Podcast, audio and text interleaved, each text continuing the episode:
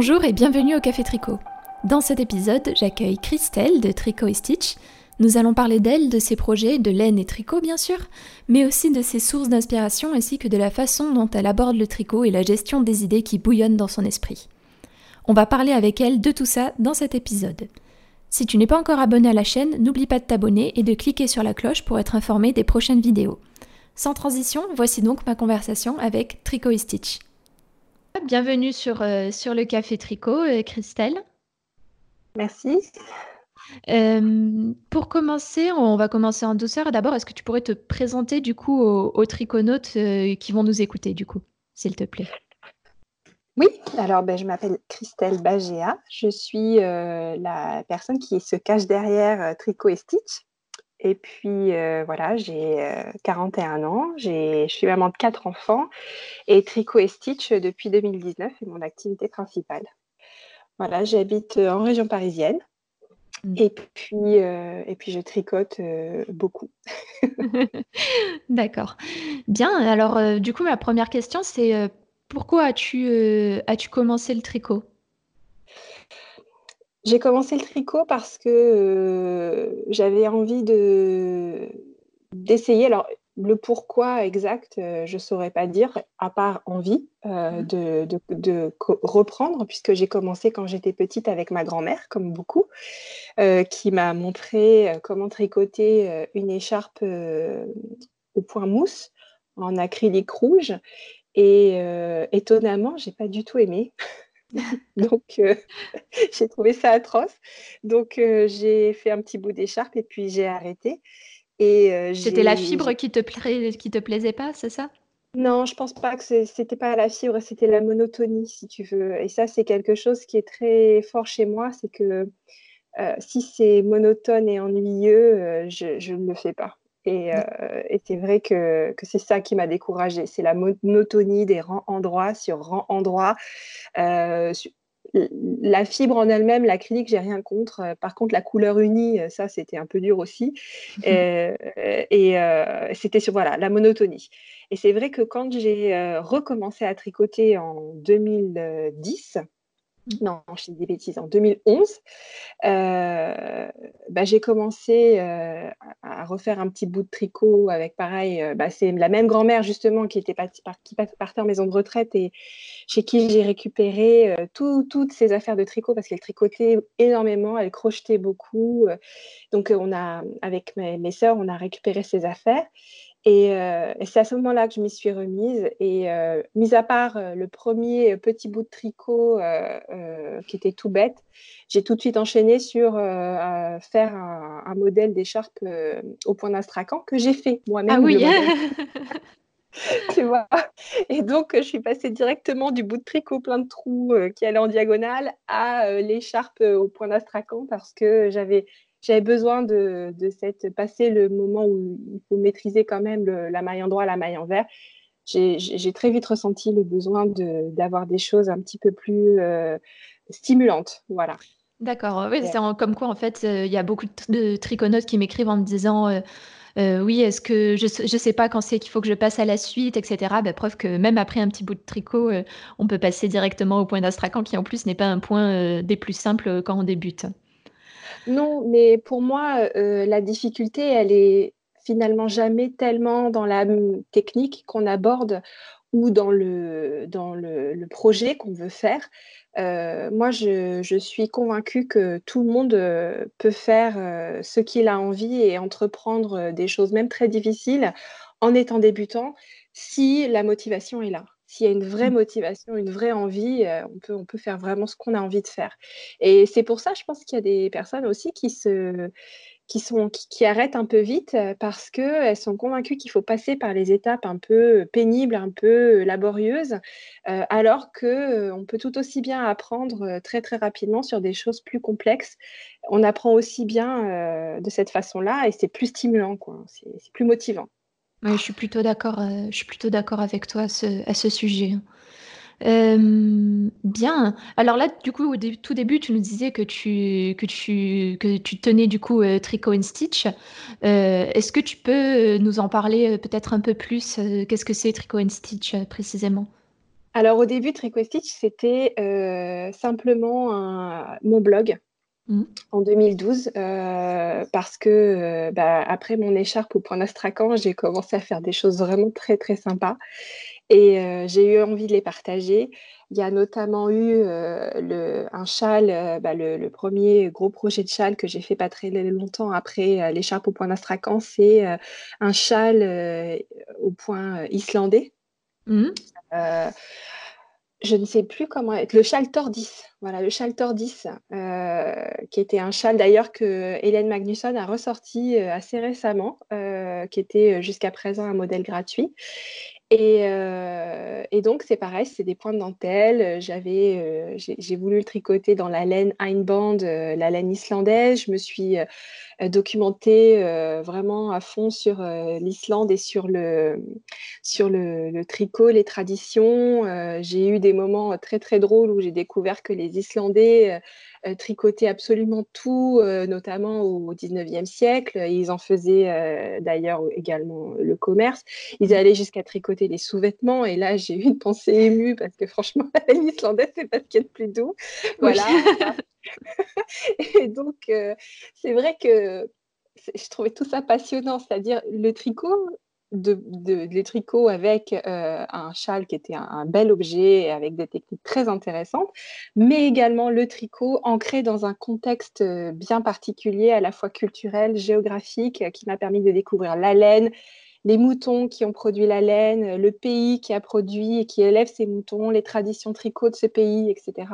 Et c'est vrai que quand j'ai été euh, un peu plongée dans toute cette richesse culturelle, j'ai eu envie de le partager et euh, de là est né euh, le blog, mon premier blog Tricot Stitch sur Blogger, qui est toujours, qui est toujours sur, sur la toile. Et, et, dans lequel je présentais mes projets, notamment ce châle tordis, toujours avec un côté un peu humoristique parce que c'est aussi euh, ce qui m'a beaucoup plu, c'est que j'aime bien voir un peu ce qui peut, euh, dans, les, projets que j'ai, dans les, euh, techniques que j'apprends. J'aime beaucoup aussi voir le côté un peu drôle de ce qu'on peut faire, des erreurs qu'on peut avoir, des découvertes qu'on peut faire. donc voilà, j'aime beaucoup aussi, ça me fait beaucoup, beaucoup rire et j'aime bien partager ça aussi. C'est vrai que ce côté un peu fun, justement, c'est quelque chose, je trouve, qu'on retrouve beaucoup dans ton univers, euh, surtout dans tes laines, parce que du coup, tu, voilà, tu, étais blogueuse, mais tu es aussi, du coup, aujourd'hui euh, euh, multitâche, si je, si je peux me permettre. avec beaucoup d'admiration, je te dis ça, c'est vraiment créatrice de patrons, teinturière, tu files de la laine, tu animes des patrons, des ateliers, pardon, et tu es aussi maman. Euh, on peut dire que tu es très occupée. Comment tu fais pour, euh, pour tout gérer, euh, pour gérer tout ça du coup? Eh bien écoute, je cherche encore. J'ai pas trouvé. J'ai pas trouvé. alors, ma méthode pour l'instant, c'est je procrastine beaucoup en essayant de tout organiser au millimètre. Voilà, mmh. là, sur le mois de janvier, j'ai perdu 15 jours à essayer de tout organiser au millimètre et à me retrouver comme prise dans les phares d'une bagnole, euh, comme une biche prise dans les phares d'une voiture à rien faire, tellement j'étais en train de faire mes plannings. Et après, je passe directement de ça au mode grosse urgence. C'est-à-dire que je, euh, je mange plus midi, euh, je raccourcis mes nuits jusqu'à temps d'être prête pour, pour l'échéance. Et en fait, j'ai pas encore Enfin, je dis ça, ça date de l'école. Hein. À la fac non plus, j'y arrivais pas. Hein. Donc, euh, tu vois, ça date pas d'hier. Je pense que c'est un système d'organisation très personnel qui finalement me convient parce que j'arrive à tenir mes deadlines, qui est épuisant, d'accord, qui me laisse une impression un peu de d'inefficacité quelque part, mais quand j'arrive dans le mode vraiment euh, grosse urgence, là, je délivre et c'est là que finalement j'ai besoin, je pense, de cette pression pour, euh, pour que, en fait, j'ai besoin de me mettre dans une situation inconfortable. Je me rends compte maintenant. Euh, parce que la pression, c'est comme si ça me pressait et que ça faisait sortir tout le jus créatif. Tu vois, comme si et que ça te boostait. créative et ça me, et ça me booste et c'est là que j'ai les meilleurs euh, résultats. Euh, par exemple, ça va faire donc à peu près deux semaines, même trois semaines que j'essaye de planifier les coloris que je vais faire pour la teinture, que j'essaye de réfléchir à comment j'organise mon temps, entre euh, les réseaux sociaux, euh, le design de tricot, euh, enfin toutes les différentes cordes que j'ai à mon arc et, je me demande quotidiennement si j'en ai pas trop. Hein. je, suis encore en train de me dire est-ce que je ne vais pas devoir à un moment donné en laisser une, mais pour l'instant, je ne souhaite pas parce que je les aime absolument toutes. Et c'est vrai que voilà, hier, euh, je me suis dit, bon, allez, maintenant, ça suffit, il faut vraiment tendre de la laine parce que sinon, je ne serai jamais prête, euh, parce qu'en plus, j'ai beaucoup de festivals qui arrivent là. Et, mmh. euh, donc, j'ai intérêt à, vraiment avoir un bon rythme de teinture. Et je me suis dit, bon, je laisse tomber les plannings, je laisse tomber les, inspirations, les machins, les trucs, là, je fais tout à la one again. On verra bien, tant pis, je, je, tant pis. Écoute, j'ai jamais été aussi heureuse de ma séance de teinture. Je suis amoureuse de chaque écheveau. Mon seul regret, c'est de ne pas pouvoir tous les garder pour moi, pour les tricoter toute seule comme une grosse égoïste chez moi, ce que j'aurais jamais le temps de faire, soyons clairs. Mais euh, vraiment, je suis très, très, très contente. Alors, euh, comme d'habitude, je n'ai pas pris de notes. Euh, je reste convaincue que j'ai un cerveau très puissant qui me permettra de me rappeler de mes recettes, mais je sais que ça ne marchera pas. Donc, j'en suis venue à penser à mes laines comme des laines un peu coup de cœur. Voilà. Hmm. Oui, c'est vraiment un côté plus le plus artisanal, c'est euh, euh, un, certain, un, nombre restreint des chevaux euh, pour avoir et du coup ne pas espérer avoir un bain un bain similaire. ah non, mais ça c'est pas la peine, c'est pas du tout mon rayon. Même quand j'essaye de reproduire des choses que je maîtrise à peu près, il y a quelques coloris que j'arrive vraiment à refaire parce que soit la, séquence de couleurs est facilement lisible sur les chevaux pour moi, j'arrive à identifier facilement les couleurs, soit parce que il n'est pas trop compliqué, c'est-à-dire que c'est un mélange d'un dosage facile à reproduire et il n'y a que deux ou trois couches. Euh, donc ça, j'arrive à les refaire facilement. Mais euh, sinon, euh, pour le reste, euh, je, ouais, non, je crois que c'est non reproductible en fait. c'est vraiment, c'est vraiment des coloris qui me sont, qui me viennent comme ça sur le moment. je suis, je, je, commence toujours par une base assez, assez claire. Et si tu veux, c'est un peu comme des toiles que je peins. Et mmh. parce qu'avant d'être tricoteuse, je peignais. Et avant, je devrais enfin, je devrais élaborer un petit peu. Avant d'être maman, je peignais. Mmh. Ah oui. je, ne peins plus depuis que je suis maman parce que c'est juste pas compatible, pas du tout compatible avec des petits enfants. Et j'ai des petits enfants depuis 12 ans. Donc. Euh, oui, donc du coup, c'est un peu compliqué. ma dernière a, un an et demi. Excusez, moi les tricotautes, je suis un peu enrhumée. Pardon. Euh, donc, euh, j'y reviendrai à la peinture, mais en fin de compte, la teinture, c'est assez proche. Hein. Alors bien sûr, c'est pas des toiles qu'on accroche chez soi ou c'est pas des aquarelles qu'on encadre. Quoique. Mais euh, on pourrait. mais, mais quand même, il y a, beaucoup de, similitudes euh, euh, et, c'est vrai que tout ce que j'ai appris en, étant, en peignant me revient derrière les, casseroles de teinture. Mmh, d'accord. J'utilise beaucoup ces techniques. D'accord, en fait, euh, mais du coup, là, euh, qu'est-ce qui ce qui t'a amené, en fait, vers la teinture? C'est le fait vraiment d'avoir arrêté la peinture ou c'est quelque chose que tu as vu et tu dit et tu t'es dit, euh, «Oh super, je vais pouvoir appliquer, en fait, la peinture que je ne peux plus faire, du coup, à cet espace de tricot»? Pas du tout. Alors pourquoi je suis venue à la teinture? C'était pas spécialement un projet très évident dans ma tête. J'avais pas spécialement envie, à vrai dire, parce que là, on a déménagé récemment et du coup, maintenant, je peux teindre dans mon sous-sol. J'ai un petit atelier, mais jusqu'à présent, je teignais dans ma cuisine. Mmh. Et ça m'a toujours découragé le côté euh, bazar du truc et salissant et potentiellement euh, toxique parce qu'il faut mettre des masques, des machins, des trucs. Enfin bon, franchement, j'avais pas envie de teindre. Et ce qui s'est passé, c'est que j'ai eu euh, j'ai des, des, copines qui, euh, qui ont organisé euh, le, premier, le premier numéro, enfin le premier festival de la laine à Clamart. Et c'était des copines que je voyais régulièrement, que, que j'aime beaucoup, et, et j'ai voulu participer avec elles.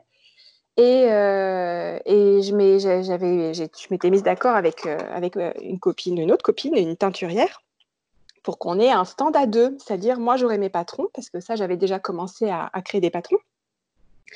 Et elle, elle avait la laine. Donc, euh, c'était le, le, point de départ. Mm. Sauf que bah, cette, cette, amie a eu un, gros empêchement, n'a pas pu euh, faire clamart. Et euh, je me suis retrouvée toute seule avec mon stand. Et il se trouve que j'avais de la laine à teindre chez moi parce que je m'étais dit quand même, allez, j'avais peut-être essayé. Donc j'avais un peu de laine, j'avais un petit peu de, de, teinture. Et je me suis dit, ben voilà, enfin, je veux dire, j'ai le stand, je me retrouve toute seule, euh, j'ai de la laine à teindre, j'ai de la teinture, j'ai un peu de temps, allez, on va essayer. Ah et, et, c'est parti de là, et en fait, euh, j'ai beaucoup aimé. J'ai beaucoup, beaucoup, beaucoup aimé, et, euh, et bah, j'ai fait une pause à un moment donné parce que j'ai fait une formation pour mon, mon travail, suivi d'une grossesse. Euh, mais euh, c'est avec plaisir que je me suis replongée dedans euh, récemment là. D'accord. Et ouais, enfin, c'est vraiment, comment dire? C'est peu commun parce que du coup, souvent on entend dire par exemple la teinture, voilà, j'ai étudié un petit peu avant ou j'ai fait un atelier qui m'a permis de me lancer et cetera. Toi, tu t'es lancée toute seule. Ça t'a pas fait peur de te lancer toute seule? Justement par rapport à ce côté un peu, inconnu d'abord, mais aussi un peu bazar chimique, potentiel qu'on peut trouver dans les, dans les teintures Je m'étais quand même bien renseignée et je m'étais, euh, je, suis, enfin, je suis très autodidacte sur plein de choses. Euh, ça, ça en fait partie. Euh, c'est-à-dire qu'aujourd'hui, tout le monde peut apprendre quasiment tout sur Internet et avec des bouquins. Oui. donc, donc je, je, me suis acheté un bouquin qui donnait vraiment plein plein d'indications sur bah, la, toutes les étapes de protection qui sont très très importantes, surtout quand on le fait dans sa cuisine euh, et dans laquelle ensuite on prépare à manger pour sa famille. Donc ça, euh, j'ai toujours été très très rigoureuse par rapport à ça. Et ensuite, euh, ensuite c'était plutôt, bah voilà, j'ai eu les bases de la technique et à partir de là, pour moi, je m'amuse avec les couleurs. Quoi. Tu mmh. vois, je, je parfois j'ai de l'inspiration qui vient soit, certaines couleurs, soit euh, euh, quand j'étais quand je teignais de la laine, euh, quand je peignais pardon, j'étais très inspirée par les, tout ce qui était nature, fleurs, surtout les fleurs. Donc ça a été un peu un point de départ, mais j'ai très très vite laissé les fleurs de côté parce que j'ai une fascination pour le fluo qu'on ne trouve pas tellement dans la nature. donc, donc j'ai vite été vers des coloris assez, assez, assez, assez euh, intense et, euh, et, fluo. Voilà, mais j'aime beaucoup le fluo. D'ailleurs, euh, je me rends compte que ça peut-être ça va devenir ma signature des speckles un peu fluo partout. c'est ce que j'ai fait hier, c'est ça. Il y a un peu de fluo. Je je sais pas, c'est peut-être le fait d'avoir grandi pendant les années 80, je, ne sais pas. Une, résurgence des années 80 et 90. Une résurgence, c'est possible, c'est possible. C'est vrai que c'est la grande époque, la grande époque des paillettes et du fluo. Et, si tu me donnes des paillettes et du fluo, je suis heureuse. j'ai pas, pas, du coup. Pardon? J'ai pas le brushing par contre. Ah. Depuis 80. Euh, du coup, tu n'as pas de processus créatif particulier en fait. Quand tu, quand tu dois atteindre, tu, tu te dis, ben là, je vais commencer, je vais commencer par cette couleur qui me plaît, etc. Tu n'as pas vraiment de, de processus en soi. Non, j'ai essayé, mais ça marche, ça marche pas pour moi. j'ai essayé d'être plus process mmh. et en fait, ça marche pas du tout. Euh, j'ai fait une séance teinture process et j'ai détesté. Et franchement, les résultats sont pas. J'ai pas trop aimé les résultats. Euh, alors que voilà, celle que j'ai faite hier, j'ai vraiment pas du tout. Euh, alors, ce que je fais, c'est que je m'organise quand même, si tu veux. J'ai j'ai toutes les bases techniques qui sont vraiment bien rodées maintenant. Donc toute cette partie-là, euh, elle, est, euh, elle fonctionne bien. C'est plutôt euh, dans la, la, partie vraiment purement créative et purement création des coloris où là, j'ai pas de process. Mmh. Où j'ai pas de je note pas toujours mes recettes. J'ai des dosages qui sont approximatifs, qui sont vraiment un peu au feeling, voilà, ou surtout sur les teintes que je connais bien, j'arrive à, les doser par rapport à l'effet que je recherche. Euh, mais, euh, mais ouais, au-delà, au-delà vraiment de l'aspect préparation avec euh, les bains, l'acidité des bains, tout ça, ça, ça reste très. Là, on a forcément un process parce que bah, il faut bien préparer les choses. voilà, tout ce qui est création de couleurs, c'est c'est pas. Au feeling. C'est ça, c'est ça. Et, c'est pas, et, le résultat est, est, plus que positif. Hein. Moi, je, à chaque fois, je, c'est ça fait un moment en fait que je, que je te suis et que je, que je vois tes couleurs et c'est vrai à chaque fois que je suis assez, euh, assez fascinée par les, par les couleurs que tu arrives à, faire à chaque fois. Ah ben ça me, ça, me, ça me fait très plaisir, merci beaucoup. Parce que moi, j'aime beaucoup mes couleurs aussi, euh, mais, euh, mais c'est vrai que c'est agréable de savoir que ça plaît aussi à d'autres. Et puis, il faut juste que je me force à faire du bleu. Si j'ai tendance à faire beaucoup de vert, beaucoup de vert, de vert, de vert, du rose, du rose, du rose. Et je sais qu'il faut que je fasse un petit peu de bleu, même si c'est pas ma, ma, couleur favorite, il faut que j'aille dedans aussi. Donc ça, c'est un petit peu dur. Mais je vais me forcer parce que je ne peins pas pour moi. pour moi. Même si on aimerait tous les, toutes les garder. Oui, c'est ça. Et là, j'en ai une. Ce matin, j'ai mon bébé Amélia qui, en fait, je l'ai mis à sécher, là, comme il fait moche, je l'ai mis à sécher sur les radiateurs chez moi. Et depuis que j'ai mis à sécher la séance d'hier, elle est collée à un écheveau en particulier. Donc, elle y retourne. Ça fait au moins la dixième fois. J'ai même filmé ce matin. et je pense que celui-là, moi, je vais le mettre de côté pour elle. Comme quoi, aussi, on teint aussi pour, euh, pour les enfants à qui on apprend, du coup. Ah bah oui, oui. Et puis, je me rendais compte que ma, ma, dernière, elle ne m'aura jamais connue euh, autrement que comme je suis aujourd'hui, c'est-à-dire euh, qui teint de la laine, qui travaille pour elle, qui crée des patrons, qui bosse de la maison, qui file. Elle m'aura jamais connue sans filer, quoi, alors que c'est finalement assez récent mais euh, elle, sera vraiment née, elle aura baigné tout, depuis, depuis sa naissance dans cette ambiance de laine et de fibres, et, de, je trouve ça trop génial. c'est vraiment, vraiment cool, et ça sera toujours très naturel pour elle. C'est chouette, autant ça va lui donner aussi le, goût de commencer. Enfin, je te, je te, le souhaite en tout cas. Oui, eh ben, on verra. Hein. C'est euh, ça, tu sais, les enfants, parfois ils font comme, parfois ils font contre. C'est vrai aussi. Donc du coup, là, comme tu le dis, tu as testé beaucoup de domaines dans l'art de la laine, teinture, patronage, création d'accessoires, tricot, filage. Qu'est-ce que, qu'est-ce que tu préfères en fait parmi toutes ces activités au final? Bah, euh, le truc que, je ne peux pas arrêter, euh, c'est le tricot et la création de patrons. Ça, je pense que c'est, on peut dire que c'est ce que je préfère parce que c'est presque quelque chose que je maîtrise pas, quoi. C'est-à-dire que j'ai, c'est des pulsions, j'ai envie de tricoter et, j'ai envie de tricoter et j'ai envie de créer. C'est et ça, je, le fais même quand je suis pas dispo pour autre chose, même si je suis pas dispo pour tricot stitch je suis pas, je le fais quand même. C'est-à-dire que j'ai plein de patrons que j'ai créés pendant que j'ai tricot et stitch était en pause, par exemple. Mmh que j'ai jamais euh, écrit, que j'ai pas que j'ai pas mis en forme, que j'ai juste c'est juste des modèles que j'ai créés. Donc ça c'est vraiment indissociable. D'ailleurs j'ai commencé par ça dès que j'ai appris, euh, dès que j'ai repris les aiguilles. Enfin ça c'est ça c'est vraiment ce que je préfère. Euh, alors et j'aime bien aussi tricoter les modèles des autres, hein, mais mais j'y reviens toujours. J'y reviens toujours. J'ai le cerveau qui est jamais en pause là-dessus. C'est rigolo, hein, mais c'est tout le temps, tout le temps, je, je, réfléchis euh, et puis je vois des, je vois des, je vois des châles et des chaussettes absolument partout. D'ailleurs, c'est assez perturbant pour mon entourage. La dernière fois, euh, dans, on a un tableau dans le salon qui est là depuis euh, trois ans. Hein. Il n'y a, pas, a pas de nouveauté. et d'un coup, comme ça, brutalement, j'ai vu des châles dedans.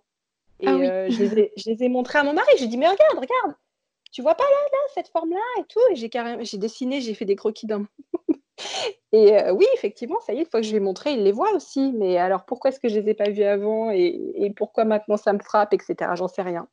Mais euh, ça, c'est voilà, je vois un petit peu des, châles, des formes, des inspirations un peu partout, et, c'est pour ça que je suis une servante partisane de, noter ses idées dès qu'on les a. C'est-à-dire que pour mmh. moi, les idées c'est très précieux. Euh, tout le monde a des idées en permanence. Je pense qu'il y a des gens qui les notent, il y a des gens qui n'y prêtent pas attention. Euh, moi, je note, j'essaie vraiment de noter mes, idées euh, dès que j'ai un, de façon organisée si possible, mais j'essaie vraiment de noter mes idées. Et je me rends compte que justement les périodes de pression dont on parlait tout à l'heure, c'est à ce moment-là aussi. Quelque part quand je suis en manque parce que je dois atteindre ou parce que je dois, euh, j'ai des impératifs, je ne peux pas me, laisser aller à ce que j'ai envie de faire sur le moment, je note, je note, je note tout ce que j'ai envie de faire, tout ce que j'ai, euh, tout ce que je remets à plus tard, euh, tout ça je note, je note, je note et je me rends compte que certaines de mes idées qui ont le plus eu de succès, qui ont eu le plus, qui ont le plus plu finalement dans la communauté tricot, c'était des idées qui ont émergé à ce moment-là. Des idées quand j'étais en manque et que je ne pouvais pas faire ce que je voulais et que j'avais noté. Donc, très important de noter ces idées. Alors, juste avant d'enclencher sur, sur autre chose, et d'ailleurs sur une idée que tu as eue à un moment de manque, il me semble, c'est, je voulais te demander si tu étais bien partisane du carnet à côté de l'oreiller, comme je peux le faire aussi parfois, parce que je pense que pour le coup, on, se ressemble beaucoup. pareil, ça, ça bouillonne pas mal. Ah et, et pareil, moi, je suis une grande partisane de l'écriture d'idées. Et moi, je le même pour te dire, c'est incarné à côté de l'oreiller ou sur la table de chevet pour que si je me réveille dans la nuit, ce qui m'est déjà arrivé plusieurs fois, si je me réveille dans la nuit avec une idée, pour pas l'oublier le lendemain, je la note et après je retourne me coucher. Mais c'est alors oui, ben oui, tout à fait. Moi, je, ne note pas sur un carnet, je note sur Evernote, sur mon téléphone, qui est à côté de moi. Et effectivement, j'ai des idées qui me réveillent, qui m'empêchent de dormir. J'ai des idées harceleuses.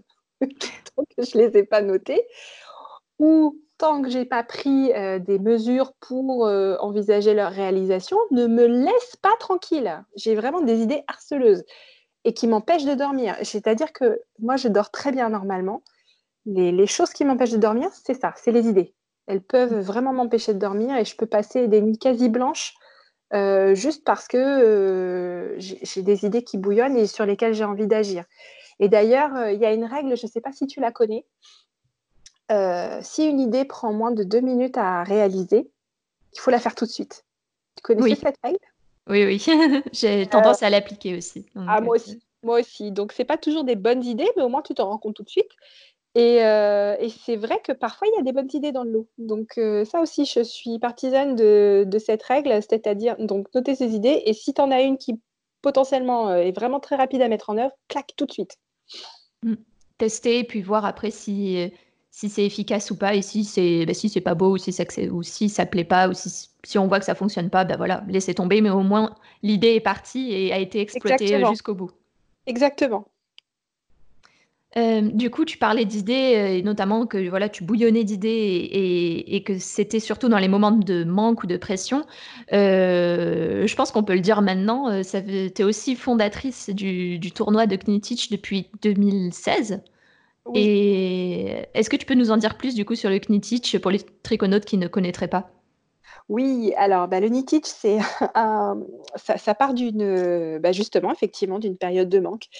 Euh, je l'ai évoqué tout à l'heure, j'ai fait une formation pour mon travail euh, assez longue et certifiante pendant laquelle, euh, voilà, moi j'estime que j'ai un temps de cerveau disponible pour faire des choses et, j'utilise vraiment mon, cerveau pour créer mes patrons. C'est-à-dire qu'une fois que je suis plus derrière mon ordinateur, tous, les, tous les petits moments que j'ai pour de réflexion le soir avant de s'endormir, bon, la nuit si je me réveille, ou voilà des moments où j'ai des, espaces de, réflexion, je m'en sers hein, justement pour avancer mes projets.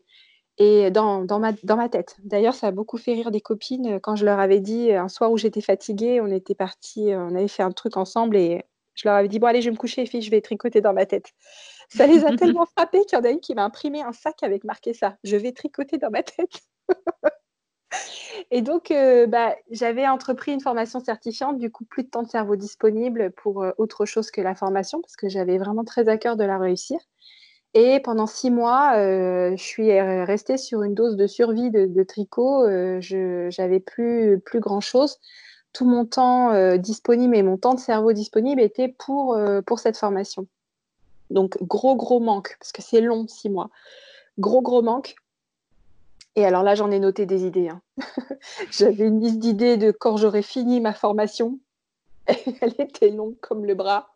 Tout ce que je voulais faire, euh, tout ce que j'avais envie d'organiser, tout, tout ce que je.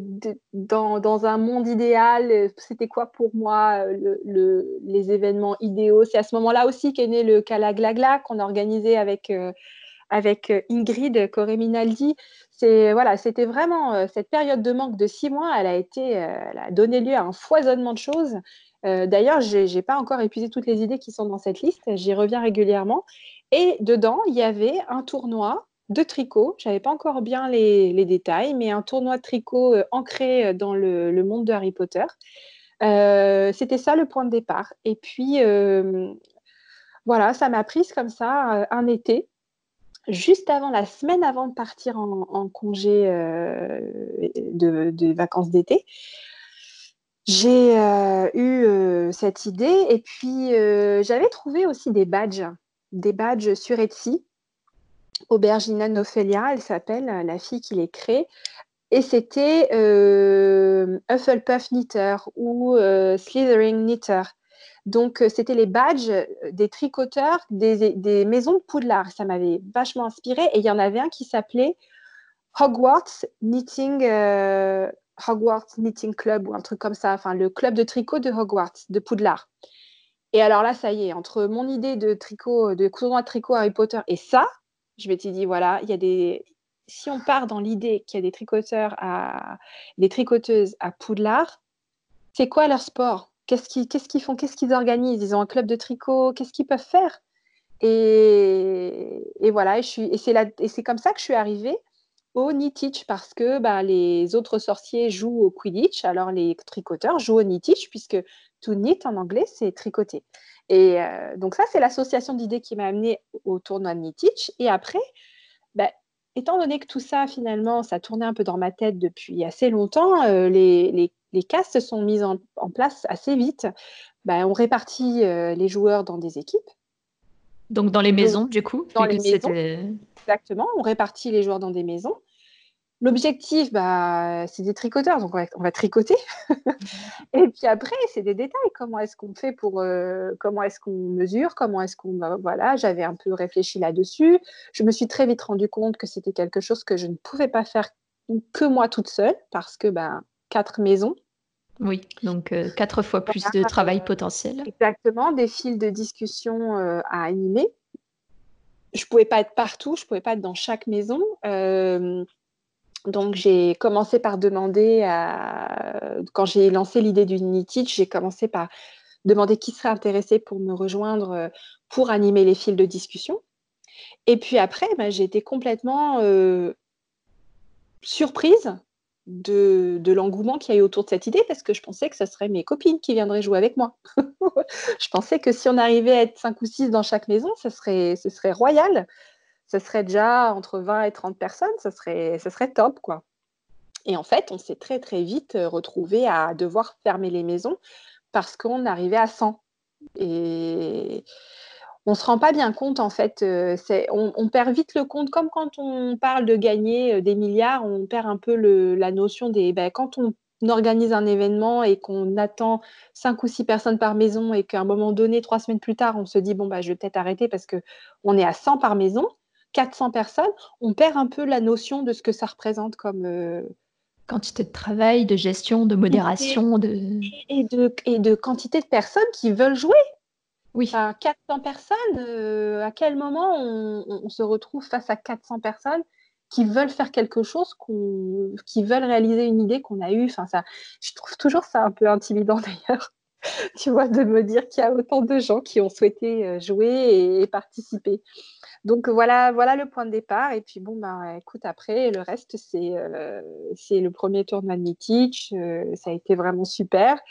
Euh, je pense que pour, certaines personnes, et ça, c'est des mots qui m'ont particulièrement touchée, c'était vraiment un moment qu'elles attendaient, qui leur faisait du bien, qui bah, qui leur changeait les idées, qui leur donnait, euh, euh, quelque chose en plus de leur tricot pour, euh, une petite dimension fun en plus. En plus, le fait que ce soit au mois de septembre, c'est vraiment, c'est vraiment génial parce qu'on rentre dans les mois où il y a la rentrée, on, rentre dans, on arrive dans les mois plus sombres, qui, moi, est ma période de l'année préférée, mais c'est ça, il y a un côté aussi un petit peu déprimant avec la baisse de la lumière, etc. Mais justement, ça donne quelque chose pour accompagner un petit peu les, les mois d'automne et ce, que j'avais à cœur, si tu veux, c'était que ce soit ouvert, euh, que tout le monde puisse participer et euh, aussi que euh, ce ne soit pas une contrainte, c'est-à-dire que ce soit quelque chose qu'on fait en plus de ce qu'on aurait fait de toute façon. Voilà, ça mmh. c'était très important pour moi. Parce que déjà, à la base, moi je déteste les contraintes.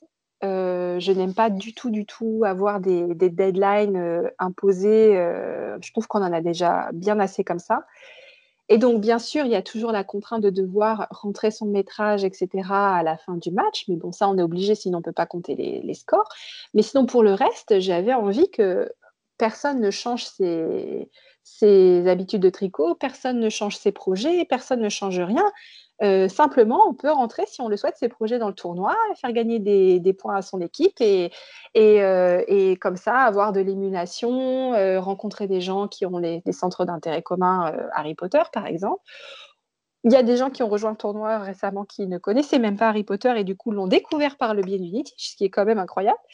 Et, voilà, c'était vraiment les, choses importantes qui, sous-tendent encore aujourd'hui le tournoi de C'est vraiment un, tournoi euh, chaque année qui est attendu avec, euh, avec impatience.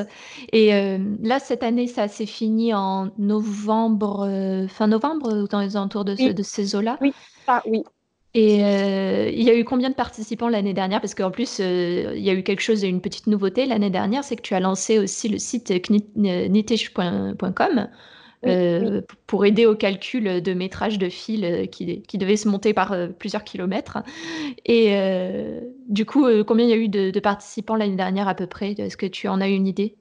Alors, il y a le nombre d'inscrits au site Nitich. Donc là, on approche les 800 inscrits.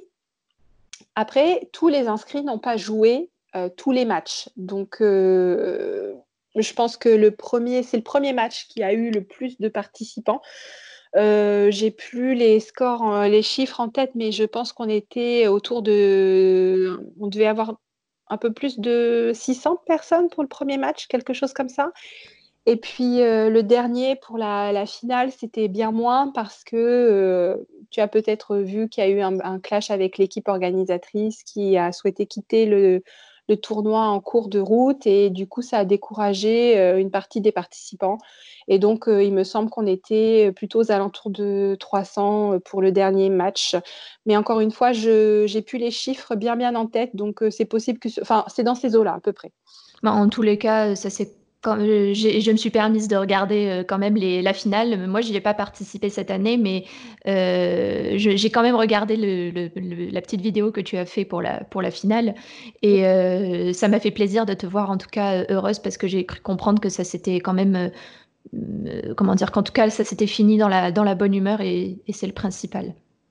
Oui, tout à fait. Ben, disons que pour moi, ce qui était très important, c'était que les personnes qui, qui souhaitaient continuer à jouer puissent le faire dans, les meilleures conditions possibles, qu'elles conservent un peu l'esprit l'esprit fun du, truc, voilà, enfin, léger et fun et, et que, et que bah, ça reste quelque chose d'agréable et qui ajoute un plus à son tricot. Donc ça, c'était très important. Et effectivement, je pense qu'on a, on a bien fini le tournoi dans la bonne humeur. et c'était, c'est resté quand même un événement vraiment très, très sympa. Tu penses quand même le faire l'an, prochain on peut, on peut, Je peux te poser la question? Tu peux me poser la question. Je t'avoue que j'y réfléchis beaucoup parce que une des constatations que j'ai faites, c'est que je n'ai pas réussi à concilier ni Teach et Tricot et Stitch. Ça, ça a été vraiment un constat d'échec pour moi. j'ai dû complètement mettre de côté Tricot et Stitch pendant le tournoi. Et, et ça, c'est un vrai sujet. Je ne sais pas si je pourrais, euh, parce que Tricot Stitch aujourd'hui, c'est mon travail. Et donc, euh, et donc je, réfléchis beaucoup. Je me demande si je ne vais pas sauter une année parce que euh, je, je n'arrive pas encore à faire les deux. peut-être que en me laissant un peu de temps et peut-être le faire une année sur deux, ce serait plus gérable. parce que voilà, il y a, y a, une vraie question dessus. Dans l'absolu, j'aimerais vraiment beaucoup le faire. Euh, mais, Sachant qu'en plus c'est ton bébé, euh, c'est un peu ton bébé aussi, donc euh, c'est vrai qu'on tient toujours aux, événements concrets, aux éléments concrets. Oui, et puis je pense que c'est, bah, si tu veux, le, tournoi s'est organisé sans moi la deuxième année, parce que bah, je, justement, je m'étais retrouvée dans le même cas de figure, impossibilité pour moi de l'organiser, parce que dans la périphérie de la naissance de ma fille, mmh. Et du coup, j'ai laissé les rênes à l'équipe qui avait fait l'animation des fils la première année. Mmh. bon, ça s'est très bien passé. Par contre, c'est, je pense, quand même c'est une des choses, je pense, qui a fait que euh, on a eu beaucoup, beaucoup de mal à se retrouver sur la troisième édition. Donc, euh, je... bon, l'équipe a changé, ce ne sont plus les mêmes, mais je me rends bien compte que c'est beaucoup demandé euh, à des personnes de, de se charger de l'organisation de ce tournoi. c'est quelque part, c'est très long quand même, euh, c'est quelque chose sur lequel je, réfléchis beaucoup et je me demande si ce serait pas plus tenable euh, de le faire, voilà, un an sur euh, une année sur deux. Donc ce c'est pas encore décidé, c'est en pleine réflexion. ça approche vite parce que c'est un événement qui se prépare en amont. Mmh. Et, donc, donc voilà, c'est en réflexion.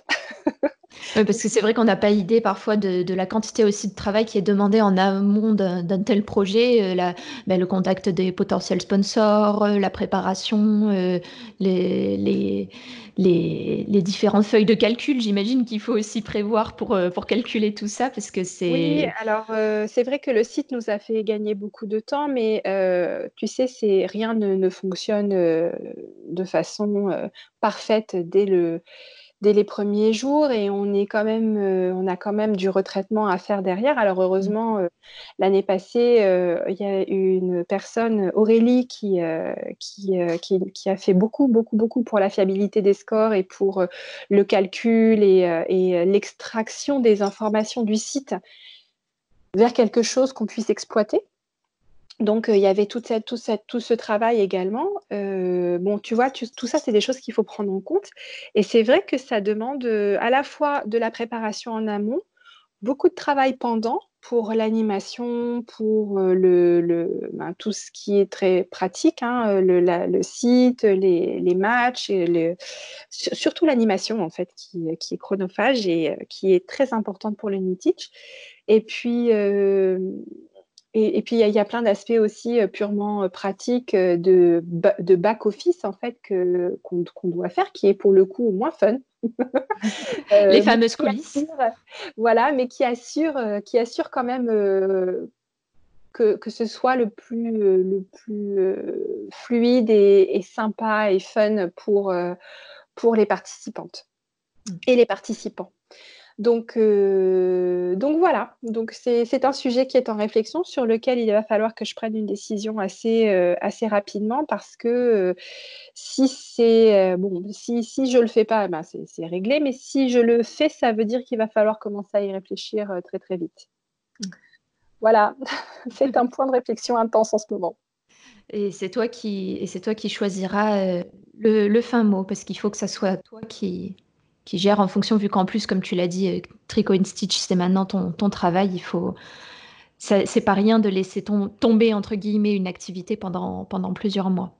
Ah non, c'est pas, c'est juste pas possible en fait. Euh, c'est pour ça, enfin, j'ai pas de solution, mais je, ne peux pas parce que euh, si tu veux, quand on se lance comme ça, surtout en micro-entreprise, euh, on n'atteint pas un rythme de croisière euh, avant un certain temps, et ça, c'est quand on réussit.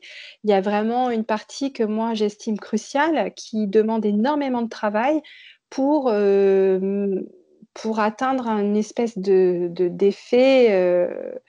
d'équilibre. De traction et d'équilibre. Voilà, pour atteindre l'équilibre, si tu veux, il y a vraiment beaucoup de travail en amont que, que moi, je dois faire maintenant. Euh, que je ne peux pas remettre à plus tard. Si je veux euh, avoir euh, la chance qu'un jour Tricot Stitch me permette de, de, vivre de ma passion et que ce soit vraiment mon travail à part entière, le travail, il faut que je le fournisse maintenant. Et, et c'est pour ça que ça doit être ma priorité maintenant. Mm. Donc, donc voilà. à voir, du coup, à, faire à suivre. C'est ça. Euh, d'ailleurs, euh, du coup, euh, en plus de tout ça, parce que voilà, je, fais les, cordes au fur et à mesure, mais c'est, tu es en plus, du coup, comme tu le disais, créatrice de patron. En plus de tout ça, en plus de teindre, en plus de faire le, le en plus de, de, faire des ateliers, tu es aussi créatrice de patron. d'où te vient l'inspiration de tes patrons? Du coup, elle te vient par exemple comme le, comme le coup du tableau où tu as dit là, je, vois, je vois un châle. oui, c'est ça, hein, c'est ça, c'est exactement ça. Alors, je dirais que je suis presque d'abord créatrice de patron, le reste est venu en couche par-dessus.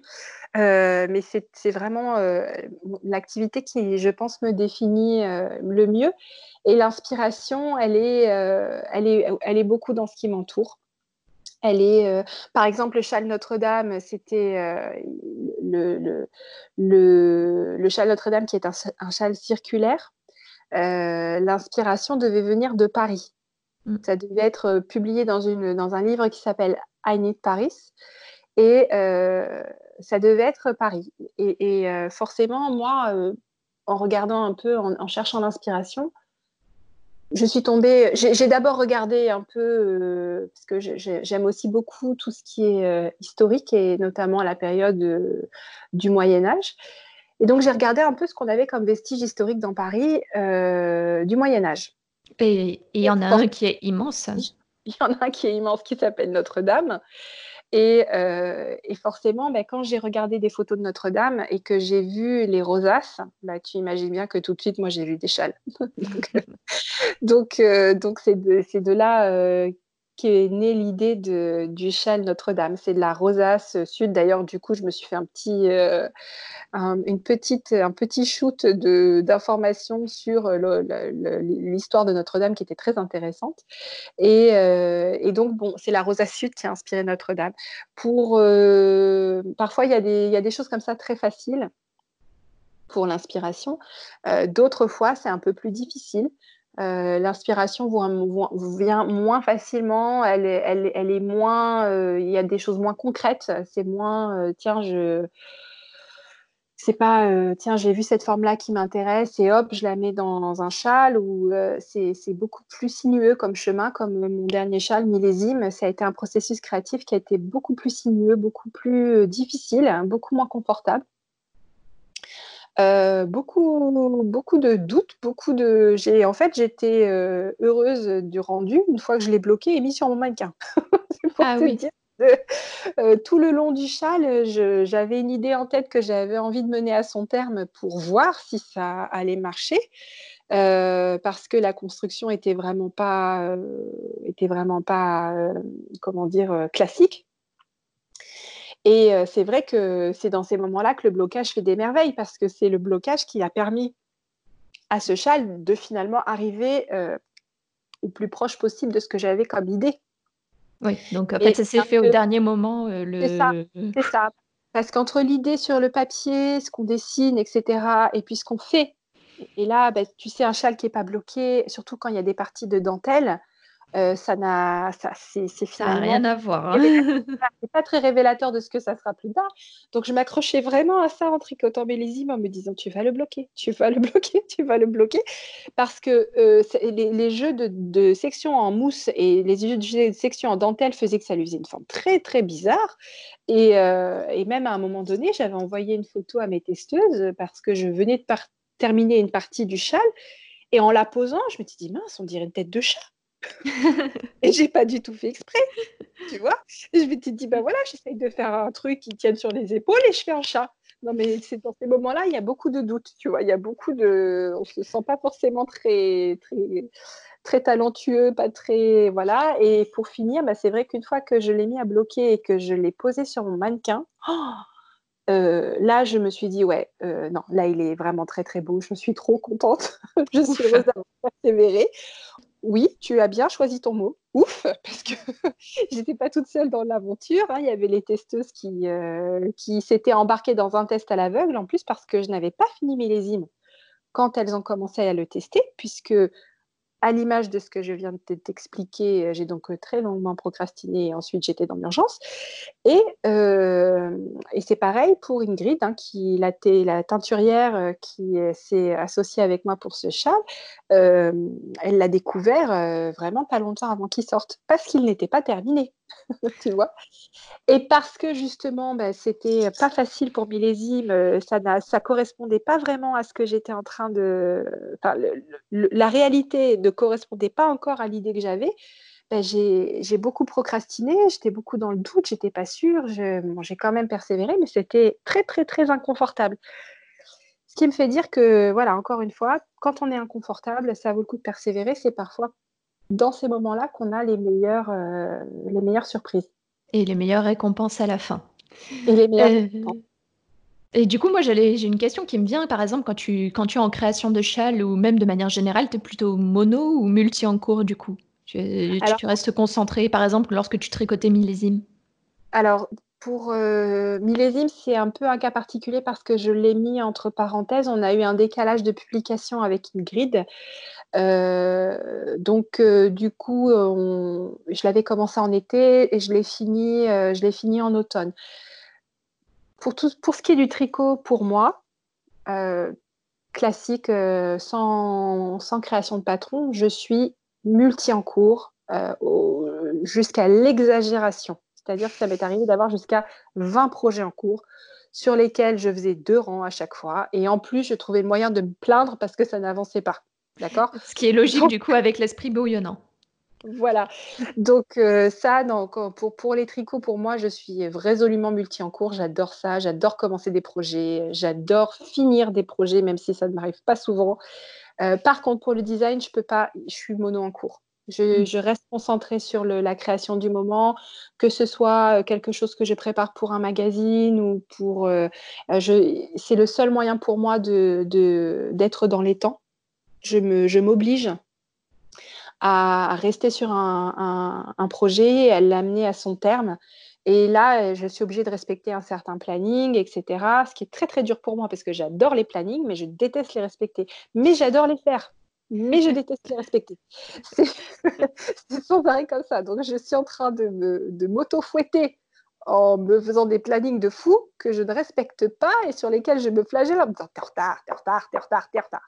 Donc, euh, du coup, j'ai quand même à peu près, euh, j'arrive quand même à tenir les délais euh, la plupart du temps le premier, le dernier, le, deuxième semestre 2019 a été un peu particulier parce que c'était la première fois que je me retrouvais euh, finalement à plein temps pour faire euh, tout.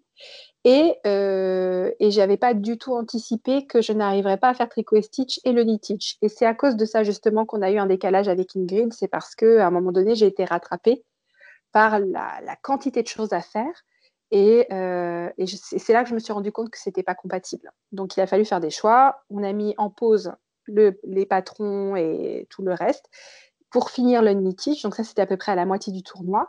Et euh, pour ensuite reprendre de plus belle. Donc, c'est pour ça que Millésime, il a d'abord été développé comme ça sur la fin de l'été et début septembre. On a fait une pause et après, et après je suis revenue dessus. Hmm. Voilà. D'accord. Et pendant que tu tricotes, par exemple, euh, si tu n'es pas en projet, que du coup tu as plusieurs en cours, est-ce que tu as des réflexions, par exemple, au futur justement création que tu vas faire, peut-être? Bah, c'est assez cloisonné dans mon esprit parce que euh, je, suis très vigilante. On peut, tu sais, on peut facilement, quand on crée des patrons, on peut facilement se retrouver euh, influencé ou parfois même malgré soi par des choses qu'on fait. Donc, c'est vraiment deux activités complètement différentes pour moi. Quand je tricote les patrons de quelqu'un, euh, forcément parfois quand j'apprends des techniques, des nouvelles techniques, quand je découvre des choses, c'est des choses que je suis tentée de réutiliser dans mes patrons parce que j'aime être dans ce processus d'apprentissage, de, continu, de toujours euh, enrichir ma culture tricot, ma culture technique, euh, etc. Par contre, tout ce qui est, je pense qu'on a, voilà, je, sépare bien les deux parce que je pense que c'est très important de, puiser l'inspiration en soi mm. et pas euh, de chercher à nécessairement à reproduire le, succès de quelqu'un. C'est vraiment c'est un, un, piège à, éviter et pourtant parfois on tombe dedans sans même s'en rendre compte. Euh, donc j'ai tendance à vraiment bien séparer les deux.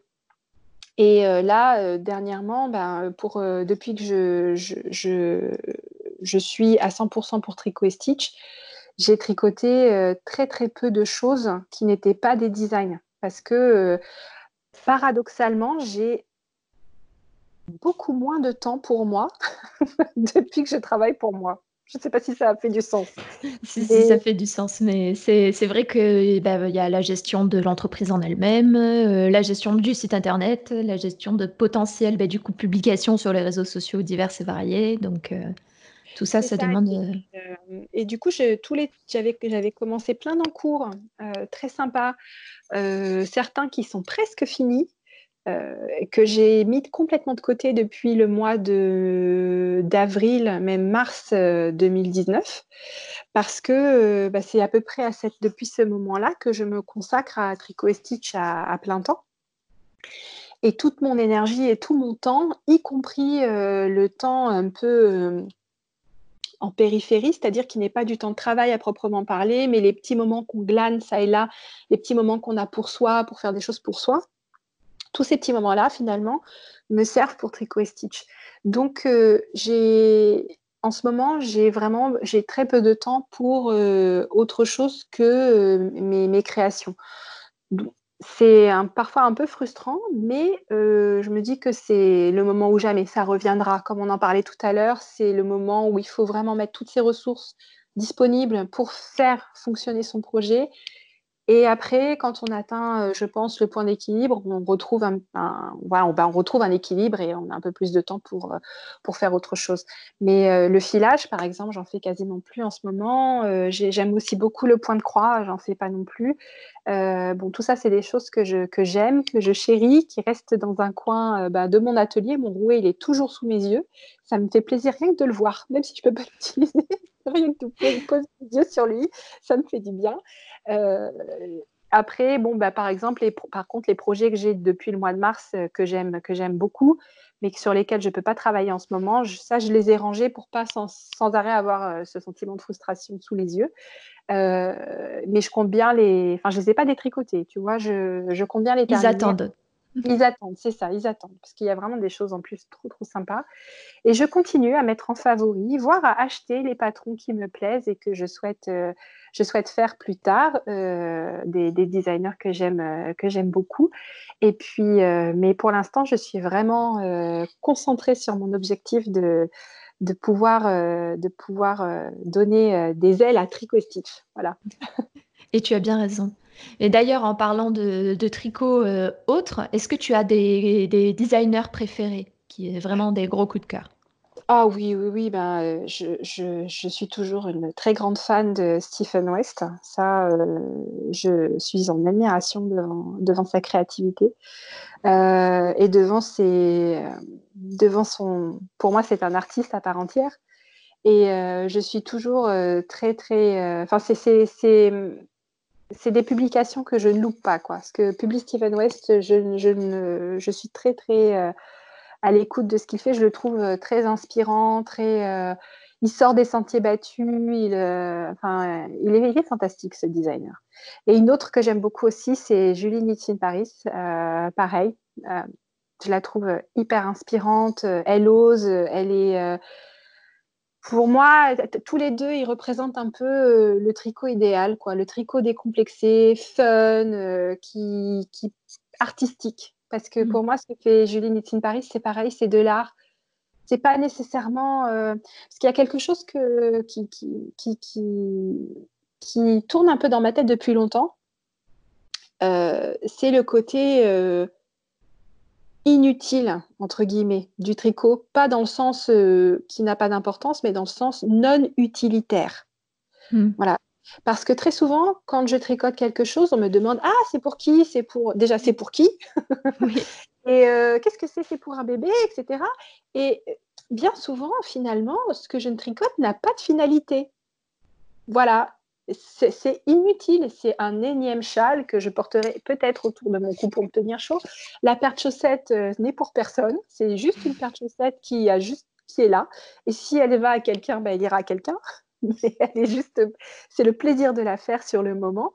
Et, finalement, euh, j'aborde le tricot de cette façon-là et je me rends compte au fil des, lectures et, euh, des, de, justement de, des réflexions que c'est cette approche du tricot non utilitaire que, j'ai à cœur et qui finalement est très artistique. C'est l'essence même de l'art, de ne pas avoir d'utilité, de ne pas savoir, euh, de, ne pas, de ne pas être un couteau de cuisine ou de ne pas, voilà, un tableau sur le mur, euh, bon, ça sert à décorer, mais ça n'a pas de fonction. Euh, ça n'a pas de fonction utilitaire. Mmh. Et, et moi, c'est ce que j'aime dans le tricot que je fais, c'est que ça n'a pas de fonction utilitaire. Bon, un châle, ça se met quand même autour du cou et des chaussettes, ça se porte aux pieds. On est d'accord. On va pas non plus faire euh, des trucs euh, complètement décorrélés de, d'une fonction utilitaire, mais en tout cas, c'est pas, c'est pas ce qui me pousse à tricoter, c'est pas ce qui me pousse à créer des patrons. C'est plutôt l'esthétisme, voilà. Le, et puis le, le, côté aussi un peu, un peu fun, un peu exploration. Et, et, parfois aussi nouvelles techniques. Bien que je pense que dans le tricot, on n'invente rien. Hein, euh, tout, est, tout est déjà là. On peut parfois redécouvrir quelque chose qui a été un peu oublié, mais euh, je, suis convaincue que personne n'invente plus rien. Hmm. C'est tellement que tout le monde. C'est comme la mode en fait. Hein. Exactement. La mode est faite, refaite, euh, évolue, mais. D'ailleurs, là, tu, tu, parlais des éléments que tu aimais le, plus en tricot d'une certaine manière. quel est l'élément que tu aimes le moins? Pour faire la comparaison J'y ai réfléchi parce que sur le moment, euh, j'ai pas trouvé grand chose que j'aimais pas dans le tricot. Euh, je pense que ce que je n'aime, que ce que j'aime le moins, alors déjà c'est dans les gros projets cette période où ce que j'appelle moi le ventre mou du projet, où tu as perdu un petit peu l'excitation du début, qui va vite, où tu voilà, t'es pas encore dans l'espèce de home run de la fin où tu es capable de, faire des rangs et des rangs et des rangs parce que tu sais que la fin est proche. Voilà, tu es entre les deux. Il n'y a plus vraiment d'excitation, tu es, là, il faut que tu avances. Mais... Et, et, je trouve que dans ces moments-là, c'est incroyable. J'adore l'idée de ventre mou, je trouve ça très... Et ce concept de ventre mou, il existe pour plein de choses. Il y a le ventre mou des séries aussi, tu vois. Es, euh, quand tu as une série de 12 épisodes et puis que tu es vers le 6-7, il se passe pas grand-chose. Euh, voilà, bah, c'est un peu pareil dans les projets de tricot. Tu es au milieu, il se passe pas grand-chose, il faut juste avancer. Là, tu tombes dans une espèce de monde parallèle où tu tricotes, tu tricotes, tu tricotes pendant, je sais pas moi, tu tricotes 20 rangs, tu mesures, ton truc fait 15 cm, tu continues à tricoter, tu tricotes, tu refais 10 rangs, il fait toujours 15 cm. Enfin, tu vois, il y a des il y a des moments comme ça où c'est vraiment très dur. Ça, c'est le ventre mou du tricot et ça, j'ai un peu de mal. J'ai du mal. Et sinon, euh, et sinon je n'aime pas. Ça, ça va peut-être surprendre beaucoup de personnes, mais je, déteste tricoter de la layette. Ah oui? Oui. Euh, j'en ai fait pour ma fille. Euh, là, pour le coup, c'était un tricot purement utilitaire. Et, et, je, je et, d'une façon générale, je ne suis pas très vêtements. Voilà, moi j'aime les parce que je trouve que c'est un peu plus. Euh, en tout cas, moi je ne porte pas euh, de vêtements euh, complètement fous comme comme peut porter Steven West ou je suis plutôt sage dans mes vêtements. Ma fantaisie s'exprime plutôt dans mes accessoires, dans mes châles, dans mes chaussettes. Et du coup, c'est je ne vais pas trop vers ce genre de projet. Mmh, d'accord. Bon, bah, écoute, ça fait, ça fait presque une heure que, qu'on est au téléphone. Pour terminer, est-ce que oui, déjà, je n'ai pas vu le temps passer non plus. Euh, est-ce que pour terminer, je vais te poser euh, deux petites questions. Euh, pour commencer, est-ce que tu as une petite astuce à donner aux triconautes, là, comme ça, sur le par-dessus la jambe? Oui, alors, pareil, je pense que l'astuce que je donne dans mes ateliers et qui aide vraiment beaucoup, et, je me rends compte que peu de gens le font, c'est pour éviter les échelles en tricot circulaire, en Magic Loop. Euh, il y a un truc tout bête. Déjà, ce n'est pas tiré sur le fil. Ça, ça marche pas. Il faut, quand on commence à tricoter les mailles de son, de son aiguille et qu'on a tiré l'aiguille, il faut maintenir le câble pincé contre son aiguille de façon à ne pas avoir de fil qui, est qui se tire en fait entre, les, entre le changement d'aiguille. Et euh, ce simple geste de rapprocher le câble de l'aiguille et de commencer les premières mailles euh, de l'aiguille simplement en pinçant le câble contre l'aiguille, ça fait des merveilles, les échelles disparaissent. Bon, mais ça, ça aidera euh, celles qui font des chaussettes, par exemple, ou même des pulls hein, en rond. Des manches, ou voilà, c'est ça, oui. Et enfin, dernière petite question, est-ce que tu as trois livres, podcasts ou blogs à recommander?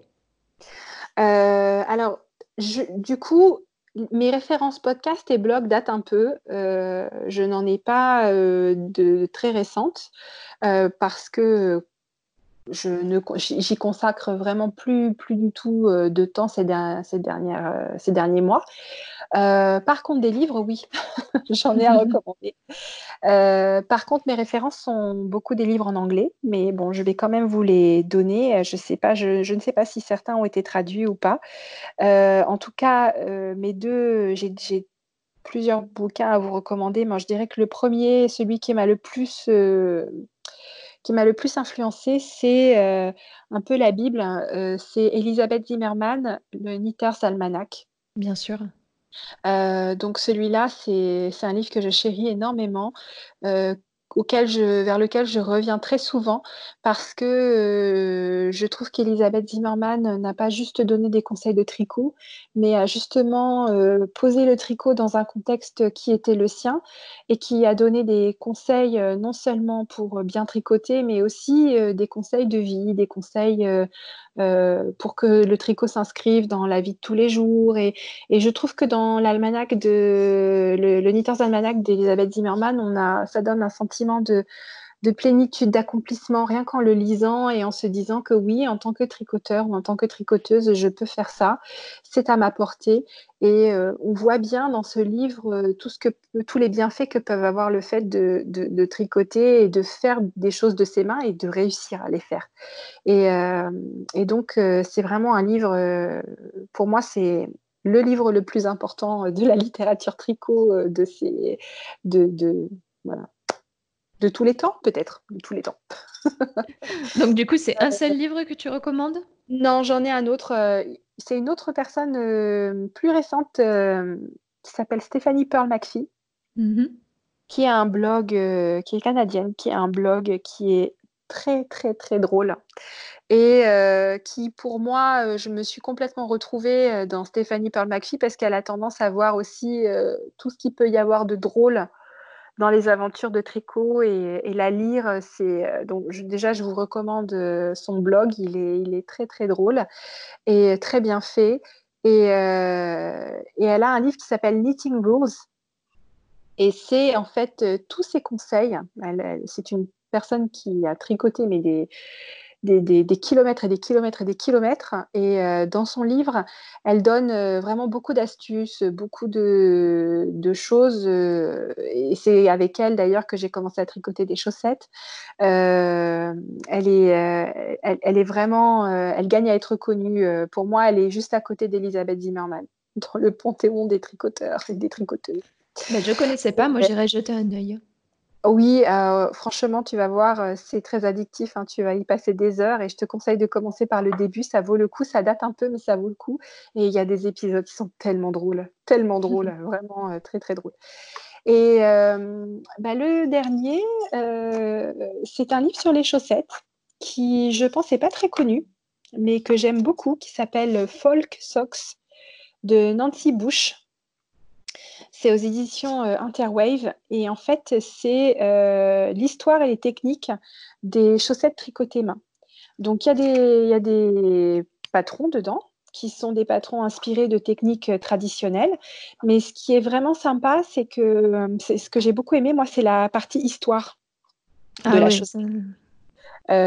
qui là, tu touches une, une, fibre là que, qui, qui, met, qui met à cœur aussi. C'est vrai Oui, beaucoup. Hein. Ah, mais moi aussi, enfin, l'histoire de la chaussette, elle est très méconnue. et pourtant, elle n'est elle est, pas moins passionnante.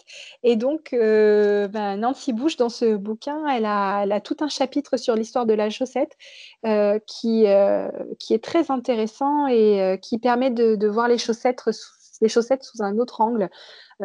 Parce que c'est vrai qu'on a tendance à pas leur accorder beaucoup d'attention, beaucoup ni beaucoup d'importance, et pourtant, pourtant, elles font beaucoup pour nous. Euh, et, vraiment, euh, quand on fait l'expérience des chaussettes euh, pour la première fois, les chaussettes tricotées main pour la première fois, on peut parler d'expérience. c'est mmh. vraiment quelque chose qui est incroyable. Il faut, il, faut le, il faut le vivre pour le, pour le comprendre. Et, et ça, j'en ai fait l'expérience. Et j'ai fait l'expérience aussi d'offrir des chaussettes à mon entourage j'ai maintenant, euh, maintenant une liste d'attente. des chaussettes, tout le monde en veut toujours plus. J'ai même ma sœur qui ne tricotait pas, qui était anti-tricot, qui trouvait euh, qui n'aimait pas ça, qui n'aimait pas l'image, qui n'est pas voilà, qui s'y est mise. après, ça va faire depuis presque, oui, ça va faire dix ans, c'est ça, en 2010, oui, dix ans que je tricote. Dix ans qu'elle me dit, oh, ça y est, là, elle vient de s'y mettre parce qu'elle veut pouvoir faire ses propres chaussettes, parce qu'elle trouve que je suis trop lente, elle veut en, tricoter d'autres. C'est pour dire le pouvoir de la chaussette. Oui, mais c'est exactement ce que je dis aux, aux triconautes euh, pour, euh, dans la formation Mes chaussettes à la carte que, que je propose. C'est vraiment ce côté, euh, c'est une expérience. La première chaussette, peut-être qu'elle n'est pas réussie, peut-être que vous allez avoir du mal à la, à la, faire, à la réaliser, mais franchement, c'est une expérience. Et après, une fois qu'on porte ces chaussettes, euh, je trouve que c'est vraiment un pas en avant euh, et après on s'arrête plus souvent. C'est ça le, ah le, double ah tranchant. et c'est vrai que le, ça peut paraître un petit peu rédhibitoire de prime abord parce que c'est un objet tricot technique. Il y a des, des, techniques à, à, appliquer euh, qui, en étant décomposées, ne sont pas plus difficiles que d'autres techniques, de châle par exemple. Euh, et, mais mais la, la récompense que l'on a à la fin, elle est, elle est vraiment, euh, elle, fait que l'aventure vaut vraiment le coup d'être vécue jusqu'au bout. Et le tricot chaussette devient aussi addictif que le fait de porter ses chaussettes. Et, et tout ce qu'il y a autour. C'est-à-dire que moi, quand je teins de la laine, je teins beaucoup de la laine en pensant chaussettes. Et je me dis, tiens, c'était chaud là en chaussettes, il serait magnifique. je pense châle, je pense châle chaussette quand je teins de la laine. Et, euh, et c'est vrai que, et en plus avec les chaussettes, on peut se permettre toutes les fantaisies. Oui, c'est vrai. C'est, ça me fait beaucoup penser en, Angleterre euh, quand j'y, quand j'y allais, euh, notamment à Londres, dans le, à la City. Moi, ce qui me faisait beaucoup rire, c'était quand je voyais les, les, gentlemen ou les, les, les, personnes qui travaillaient à la City, hommes comme femmes hein, d'ailleurs, qui, euh, en fait, euh, lorsqu'ils s'asseyaient, euh, leurs pantalons se relevaient, donc ils étaient en costard, etc., costard noir ou gris. Et lorsqu'ils s'asseyaient, le pantalon se relevait et on voyait des chaussettes roses ou vert fluo sous, le, sous le costard. Donc c'est vrai que c'est. C'est vrai que ça, c'est le côté un peu, un peu fun de la chaussette. Bon, eh bien, merci beaucoup Christelle d'avoir passé autant de temps, d'avoir pris le temps de répondre. J'espère que ça t'a plu. Oui, beaucoup. J'étais très contente d'échanger avec toi et je te remercie pour cette opportunité parce que c'était très très sympa. Et moi, ça m'a fait plaisir du coup de parler, euh, ben, de parler plus avec toi, vraiment. Ben, merci beaucoup, Janelle. Merci d'avoir écouté ce café tricot jusqu'au bout. Avant que tu partes, je voudrais te faire découvrir l'outil qui a sauvé des milliers de triconautes, la Bible du tricot. Tu pourras la trouver sur mon site gratuitement en tapant lestriconautes.com slash bible-tricot. Est-ce que tu t'es déjà retrouvé coincé dans ton tricot sans trouver aucune solution pour t'aider? Est-ce que tu as déjà eu envie de te lancer dans une nouvelle technique, mais tu as peur de mal faire ou tu ne sais pas comment t'y prendre? Est-ce que tu as déjà cherché des heures des patrons de tricot en français, tendance et originaux? Trouver de véritables informations techniques claires sur le tricot, c'est la croix et la bannière. Et c'est à ce moment-là que je me suis dit qu'il fallait que je crée mon blog pour partager toutes ces connaissances aux triconautes du monde francophone. C'est à ce moment que j'ai décidé de faire évoluer le monde du tricot vers quelque chose de nouveau.